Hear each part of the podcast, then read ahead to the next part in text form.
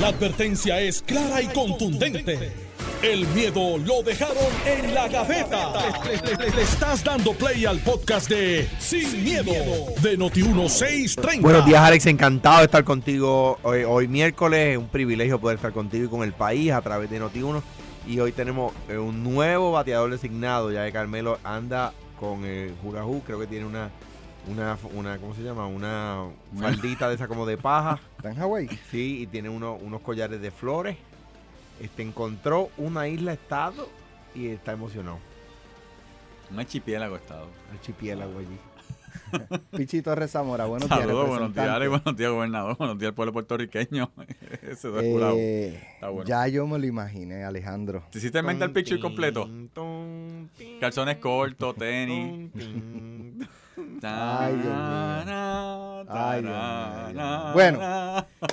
Vamos a los temas. Eh, el tema de la seguridad en las escuelas sigue, eh, ¿verdad? Dando que hablar. En el día de ayer, eh, en una escuela de la calle Loíza, República del Perú, una estudiante fue sorprendida con un arma de fuego, arma de fuego ilegal, arma de fuego cargada. Es lo, eh, tengo Ujú. entendido, ¿verdad? Según lo que, lo que leí. Y la pregunta es cómo llega esa escuela dentro del plantel. Lo que lleva a otra segunda pregunta.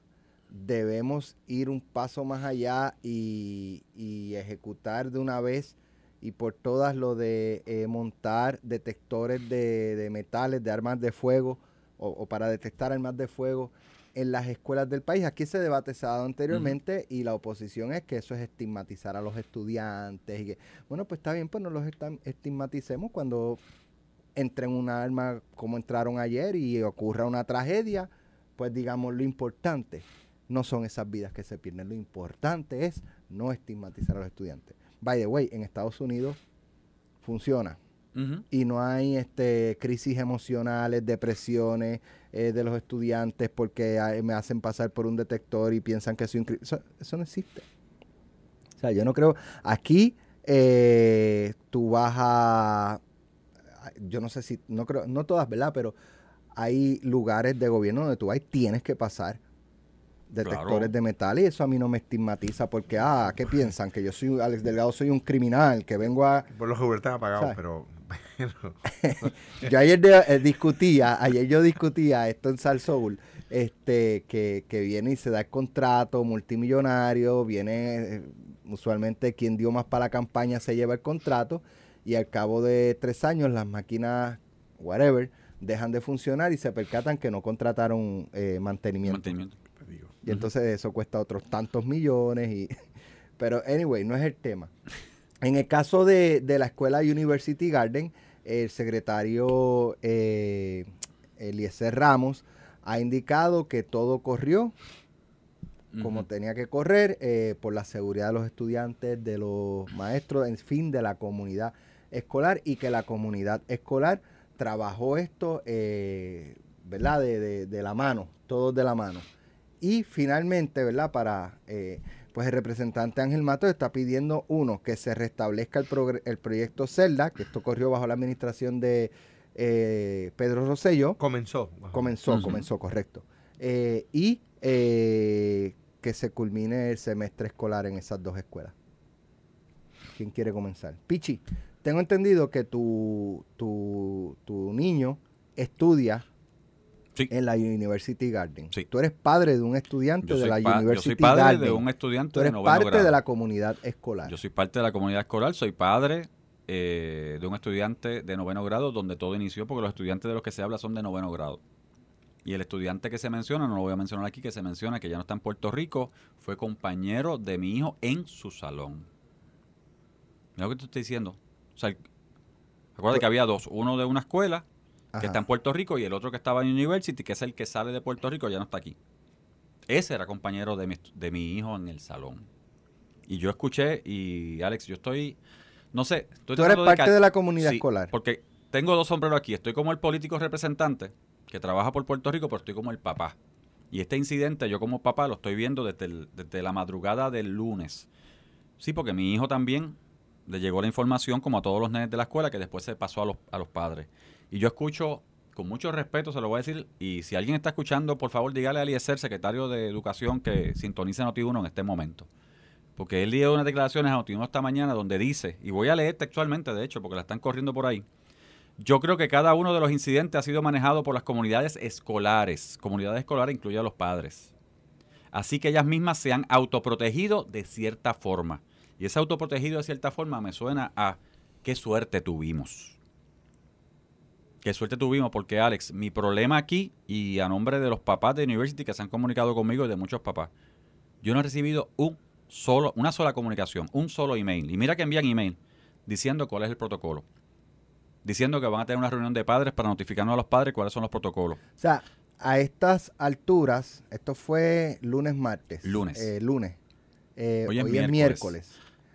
Eh, 48 horas más tarde, La comunidad escolar, los como padres, ¿no? padre de un estudiante de la University Garden, tú no has recibido ningún tipo de comunicación sobre esto, sobre esto, sobre lo que pasó, sobre la seguridad, sobre una reunión, sobre una reunión para atender, para poner a los padres sobre, aviso y decirle, miren, para que estén sobre darle algún tipo de ayuda psicológica, ofrecer algún tipo, o sea, Ellos dieron, de hecho, ellos enviaron una comunicación y a los niños de todos los grados le dieron una orientación de 20 minutos en el anfiteatro de University Garden, eh, obviamente con los psicólogos y Regina, la, je- la jefa de Ok. psicólogos en Puerto Rico, trabajó, pero a los padres. Y cuando tú lees el nuevo día esta mañana, la noticia que dice de la Policía de Puerto Rico, de la investigación que hemos realizado, entendemos y luego de hablar con el joven, que el joven dijo que lo pensó, que tuvo la intención. Mira, eso lo, dice la eso lo dijo la policía, de hecho lo mencionaron ayer, y sale hoy en el parte de prensa. Y los papás no hemos sido notificados. Entonces yo escucho al secretario, sí, Eliezer, a mi secretario de Educación de Puerto Rico, Eliezer, con mucho respeto. Te escucho aquí en Noti1 diciendo que tienes cámaras inteligentes. Ve a University y dime dónde están las cámaras, porque las hay en ciertos sectores, pero no en toda la escuela. Sí, Eliezer, con mucho respeto te digo, y estoy, y estoy hablando ahora como papá. El que está hablando aquí es Pichito Rezamora, el papá. El portón de la facultad lleva dos años roto, abierto, y cualquiera puede entrar por allí. No, pero hay seguridad en la escuela. Sí, Eliezer, tú eres el secretario de Educación. Sí, Jorge, tú eres el director del ORE de San Juan. Lo menos que yo esperaba era que se presentaran esas dos escuelas ustedes a trabajar directamente, a llamar a los papás, a notificar a los papás porque habemos papás. Y yo me siento como todos los papás de noveno, claro que nos sentimos mal. Claro que nos sentimos. El lunes yo no envié a mi hijo. Yo no envié a mi hijo el lunes porque de, de madrugada ya estaban los nenes hablando de que algo estaba diciéndose, que se notificó a las 7 de la mañana a los, a los maestros para que trabajaran. Entonces yo escucho al secretario hoy con mucho respeto y yo sé que el, que el director de seguridad de educación ha trabajado con esto. Yo sé que Regina, la jefa de psicóloga, ha trabajado con esto. Sí han trabajado, me consta que han trabajado con esto. Pero yo escuchar al secretario hoy, aquí en Noti1, con mucho respeto, secretario, se lo estoy diciendo, minimizar esto. Ahora digo yo, como dijiste Alex, que tenemos que esperar la desgracia. Porque vuelvo y repito, el nuevo día hoy reporta que la policía dijo el niño tuvo la intención, lo pensó. Un niño de noveno grado pensó porque se sentía con bullying. Y eso aquí en Puerto Rico no pasa. Y pasó en la escuela. Y est- y estoy hablando como papá, pero esto puede pasar en cualquier escuela. Porque hoy me toca a mí directamente, porque claro, yo tengo un hijo que tengo que defender y yo soy papá, mamá solito de ese hijo. Y mira cómo estoy, porque estaba, desde que llegó que escuché la noticia, esta mañana estaba por el techo, llevé a mi hijo a University. Miré ese portón que todavía estaba abierto, con el de seguridad mirando, pero estaba abierto. No había un solo policía por todo aquello. Y los papás, bueno, yo estoy esperando mi email que me diga cómo vamos a hacer los papás. Estoy esperando el email que le diga a los papás, miren, papá, estén tranquilos porque estas son las medidas de seguridad que estamos tomando. Además de lo que hicimos ayer, que lo notificaron, 20 minutos de charla con el psicólogo, con los psicólogos, eh, de- ¿verdad? Psicólogos estudiantiles. 20 Escolares. minutos. Después de eso, comunidad escolar, ¿qué vamos a hacer? Papás, estén tranquilos por esto. Tenemos plan, tenemos pasos 1, 2, 3 y 4 para que ustedes en University, que es donde surge esto, y en la Osuna se sientan bien. Estén tranquilos. Vamos a hacer esto. Le dimos esta reorientación a los maestros. Los maestros tienen miedo también allá adentro. Porque los maestros tienen que estar, tienen que, tienen que velar por ellos, pero tienen que velar por los niños de nosotros. Yo le entrego a mi hijo todas las mañanas a las siete y media al University Garden, al sistema de educación de Puerto Rico para que me lo cuide. No es para pensar que alguien se puede meter allí a hacer lo mejor. Y sí me duele, estoy, me duele. Me duele porque el secretario, mi secretario, yo soy PNP, yo soy pertenezco a esta administración, yo vine a defender a Puerto Rico, yo vine a trabajar por los puertorriqueños, pero mi secretario minimiza esto esta mañana, aquí en Noti1. Por suerte, de una u otra forma nos hemos autoprotegido. Eso es suerte. Eso no es que he hecho lo correcto, eso es suerte. Y me toca y me duele.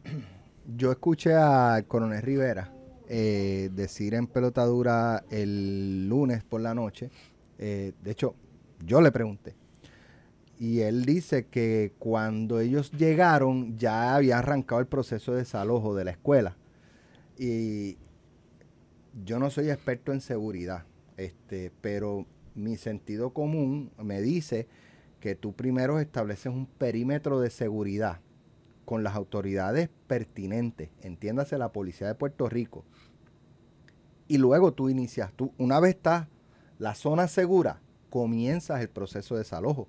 Pero aquí, eh, pues, hasta donde tengo entendido, eh, se enteraron de la amenaza y empezaron a desalojar la escuela. Y si esa persona, en un caso que hubiese sido real, estuviese en los alrededores de la escuela y lo que estuviera esperando es que salieran para agredirlos afuera. Tú no sabes lo que hay en la mente. Yo creo que tú encierras a los estudiantes en el salón, los aseguras, cierras puertas, cierras ventanas, llaman policía, llega policía, llega el SWAT, llega lo que tenga que llegar, la Guardia Nacional, lo que sea. El perímetro es seguro, no hay amenaza real, vamos a desalojar. Pero nos lo dijo el coronel Rivera. Cuando nosotros llegamos ya estaban desalojando. Yo no creo que eso sea una medida muy segura para los estudiantes y el personal docente y no docente. Pero yo no soy experto en seguridad. Bueno, en este tipo de, ahora hablo, ¿verdad? Como, porque lo hemos visto y obviamente, pero en este tipo de eventos se supone que los protocolos son, cierran los salones, se quedan en los salones, porque ese es el protocolo, o sea, como podría haber una amenaza, tú te quedas en el salón, entonces traes a la policía para hacer el active shoot, ¿verdad? Este, la, investigación de si iba tirador activo o no hay tirador activo, este, investigar. O sea, ese es el protocolo. ahora. si el, jefe de seguridad de educación nos está escuchando y quiere llamar, o el mismo secretario, con mucho gusto, pues atendemos, atendemos la llamada y escuchamos su, ¿verdad? Su parte. Así que, este... Eh, y te digo, me consta, yo, yo coincidí con el director de seguridad del departamento y sé que han hecho lo correcto. Como coincidí, o sea, como también he, visto las declaraciones de Regina, que está acá de los psicólogos, y te puedo decir que el único email que recibimos es que ayer dieron una serie de adiestramientos de 20 minutos. Pero, de eso, de eso. ¿Qué van a hacer, por ejemplo, con, el, con, ese, con esa zona eh, del portón de facultad roto por donde puede entrar cualquiera, según plantea el representante. hay un portón de facultad que, yo no tengo por qué dudar de la, de la palabra de Pichi. Tú vas allí todos los días y tú ves eso todos los días. Entonces tú escuchas las declaraciones esta mañana aquí en Noti1. Y claro que tengo que, tengo que hablar porque están minimizando algo que por suerte no pasó. Fíjate. Porque todo comienza porque un niño en otro chat con esos niños ve lo que están hablando, se preocupa, mira cómo empieza esto, se preocupa de las conversaciones en el chat donde él está. Está en un chat de tres o cuatro niños. Ve esas conversaciones, le saca screenshot y lo pone en otro chat más grande de estudiantes, que están todos los estudiantes, y empiezan obviamente todos preocupados, ¿qué es esto? O sea, todo comienza por ahí, fue suerte. Fue suerte del niño que estaba allá que tomó. Porque, y si el niño, venga acá, no dice nada. Y si el niño que tomó el de esto, porque son sus amiguitos, no tira los screenshots y no hace nada.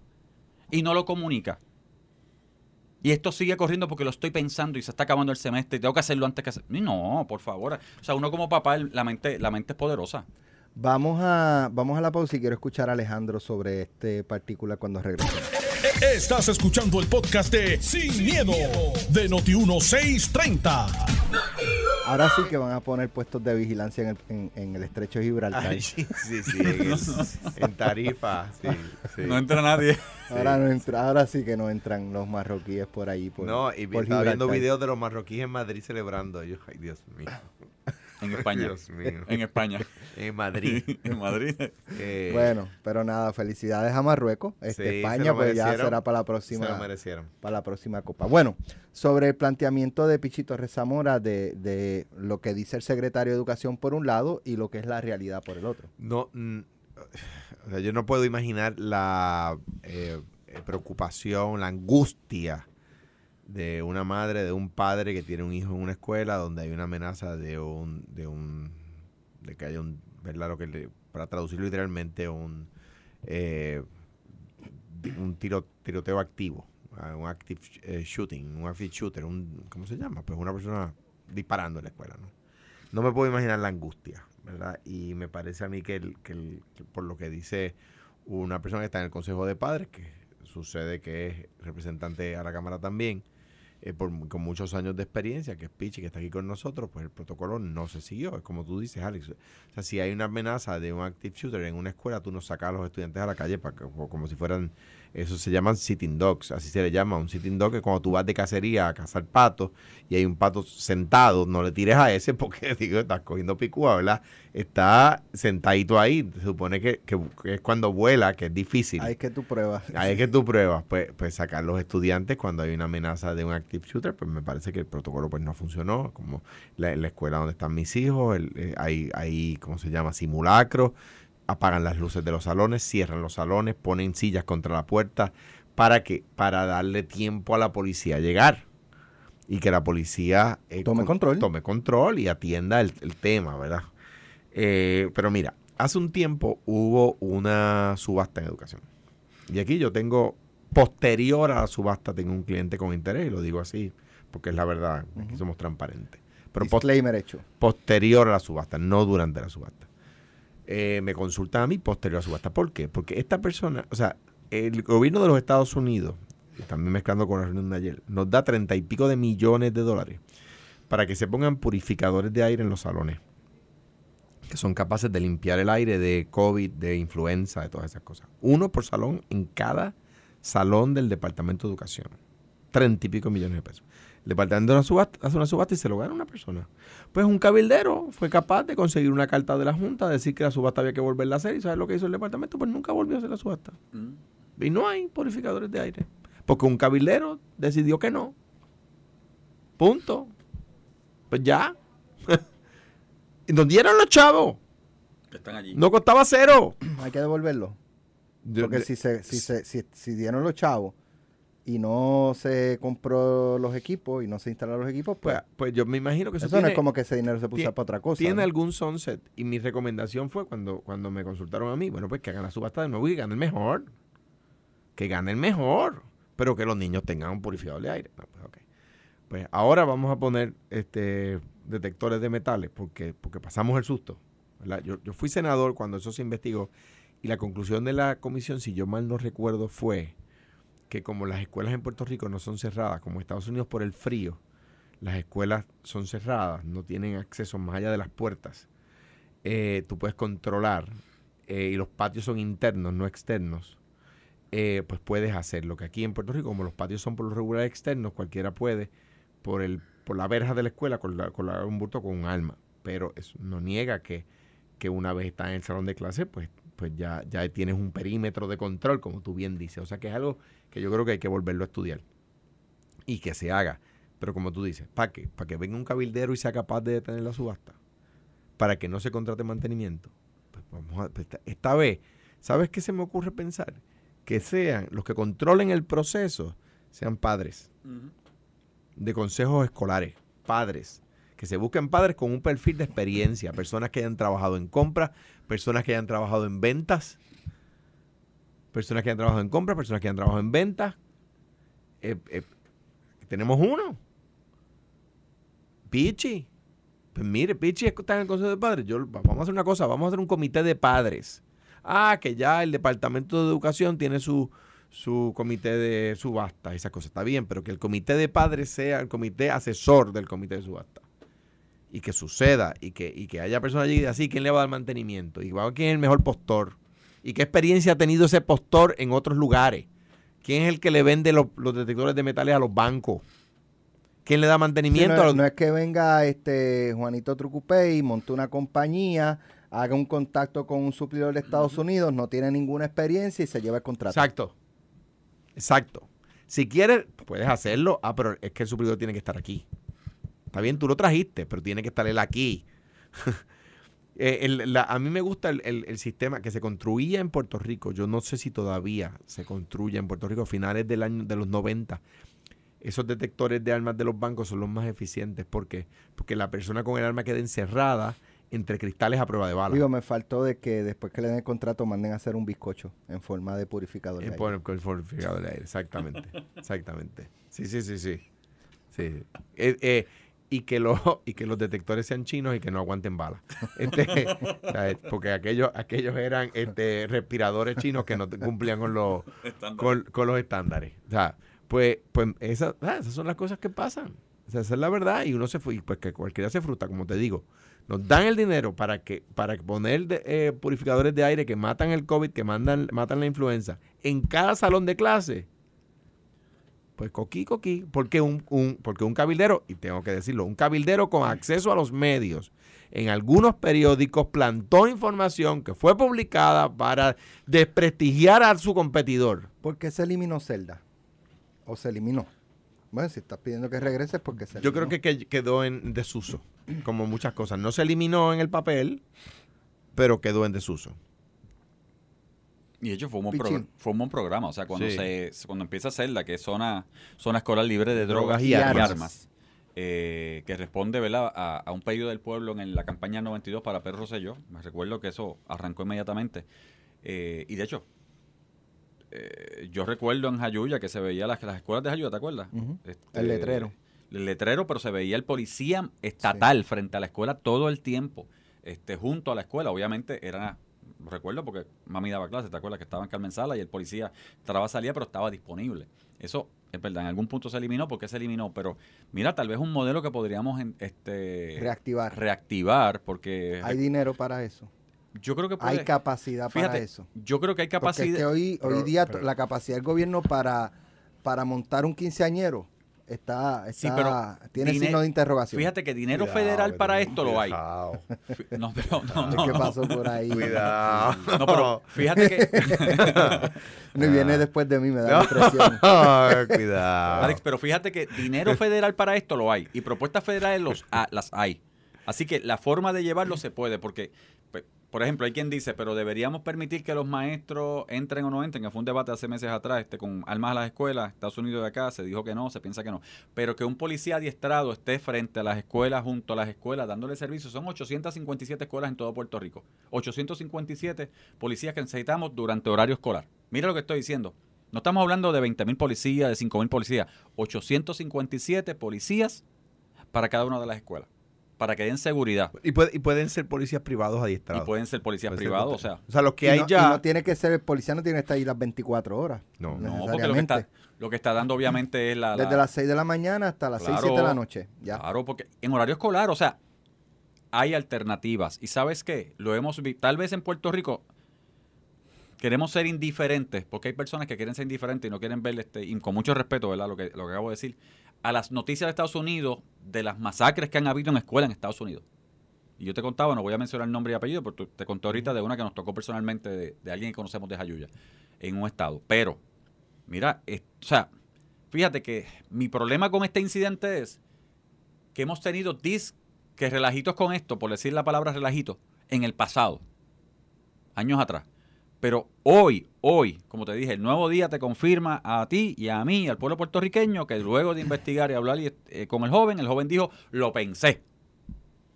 Eso es palabra grande. Ese lo pensé es bien grande. Lo pensé es bien grande.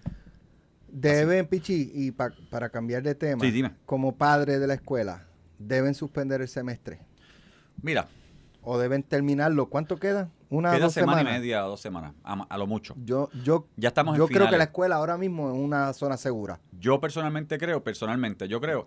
Y, y, mira lo que te voy a decir. Y porque sabemos que podemos dar clase a distancia. Porque podemos dar, esto, eh, o sea, no estamos hace cinco años atrás que no sabíamos de eso. O sea, tenemos, dimos clase a distancia, los nenes se conectan, tenemos toda la tecnología. ¿Por qué en estas escuelas donde se mencionó esto? ¿Por qué entonces no damos clase a distancia a esos niños para tenerlos seguros? Obviamente para que los que tengan algún tipo de ansiedad puedan bajar la ansiedad, porque el mío esta mañana tenía ansiedad cuando lo dejé frente a los portones y debo entender que la mayoría tiene que tener la misma ansiedad. ¿Por qué no podemos dar clase a distancia? Es una decisión que se puede tomar tanto en esta escuela, como en la SUNA, como en la otra escuela de República de Perú, donde apareció el niño con, Eh, con- estoy con de arma. acuerdo, estoy de acuerdo, excepto que pues hay padres que quizás, hay niños que necesitan supervisión Ah, bueno. y padres que no Sí, van a estar, sí. que tienen trabajo y eso. En la pandemia no entendería. Pero yo estoy de acuerdo con Alex, yo creo que la escuela... En este momento. No hay escuela más segura que eso. Oh, ah, mira, si, si tienes algún issue ponle, son dos patrullas Seguro. En lo que se acaba el semestre. Una en el portón del frente y una en el portón de los maestros atrás. Por cada escuela, portones. cuatro patrullas con, Claro. con uno o dos guardias en semana y media. Yeah. Digo, porque si no te sientes seguro hoy, no te vas a sentir seguro en enero, en febrero, en marzo, en, ¿sabes? No creo que cerrar la escuela este y suspender el semestre y que los estudiantes se vayan con las notas que, que, que tengan hasta el momento sea una buena una buena este, idea desde, desde mi punto de vista. Bueno, eh, el gobernador estuvo en la Florida eh, y discutía el lunes en Salsol y ayer aquí con Ferdinand Pérez eh, la invitación que hace el gobernador a empresarios puertorriqueños a que traigan sus negocios a Puerto Rico. Empresarios puertorriqueños que tienen sus negocios en la Florida, que vengan a Puerto Rico a hacer negocios. Entonces, yo decía ayer que le faltó la carne o la carnada. ¿Qué tú le ofreces? Ah, bueno, pues yo te ofrezco un sistema energético robusto para que tu negocio corra como Dios manda. Te ofrezco, si es una compañía de transporte, unas carreteras espectaculares. Permiso. Te ofrezco eh, unos procesos de permisos que, que, que en, en poco tiempo ya tienes tu negocio corriendo. ¿Qué hay para ofrecerle a esta gente? Porque ellos no van a venir aquí pues por- porque yo soy boricua para que tú lo sepas. Digo, una cosa importante que tienen que entender los empresarios puertorriqueños que están en los Estados Unidos y que entra el, que yo te ofrezco. La ley 60, lo que era la ley 2022, le aplica a puertorriqueños que viven allá, que se remuden a Puerto Rico después que hayan estado 12 años fuera.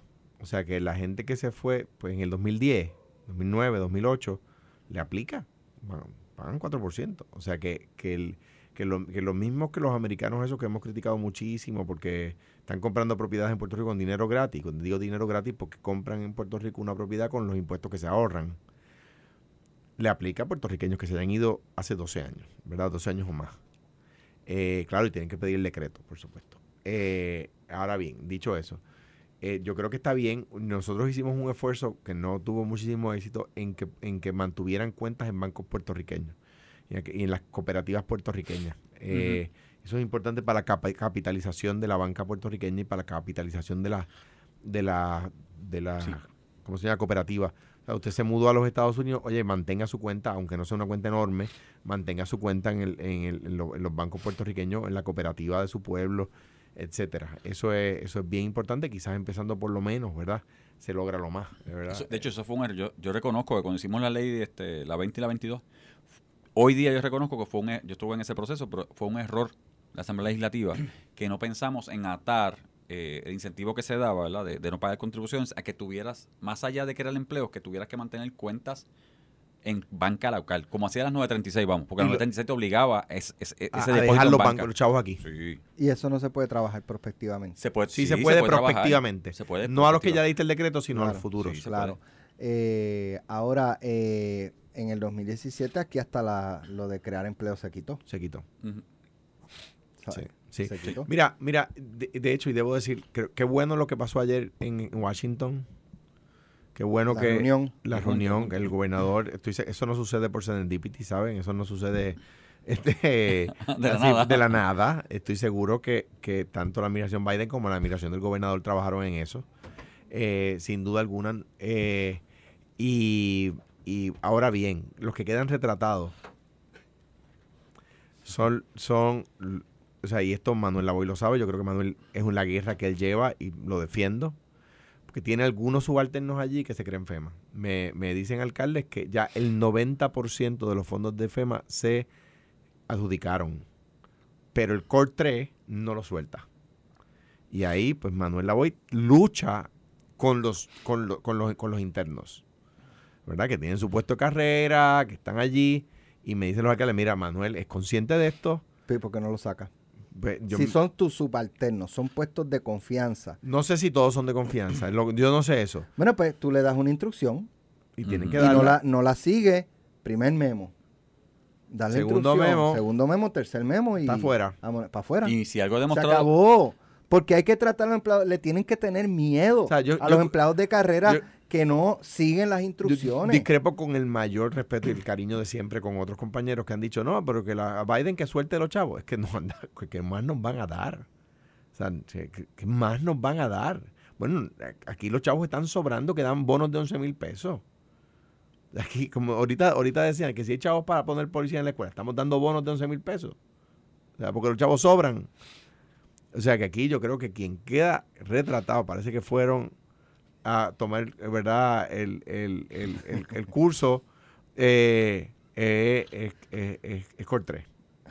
Sin embargo, Manuel, te toca decir, Manuel ha hecho un trabajo. Yo o sea, pienso que Manuel sí. tiene accesibilidad, Manuel ha hecho un trabajo este, Yo pienso que, que yo sí. creo que es encomiable dentro de todo. Ahora, como tú Yo dices, creo si que hay es un buen algún funcionario, empleado, pero también. si, si, si, los funcio- si sus subalternos lo resisten y él no puede con eso, pues entonces hay que que buscar a alguien que pueda. pero te digo, hay que pero buscar a alguien que pueda. dentro de lo que pasó ayer, de que, de que Digo, digo, digo, digo, a menos que esos subalternos respondan a figuras más arriba de él, Mm, eso yo no sé.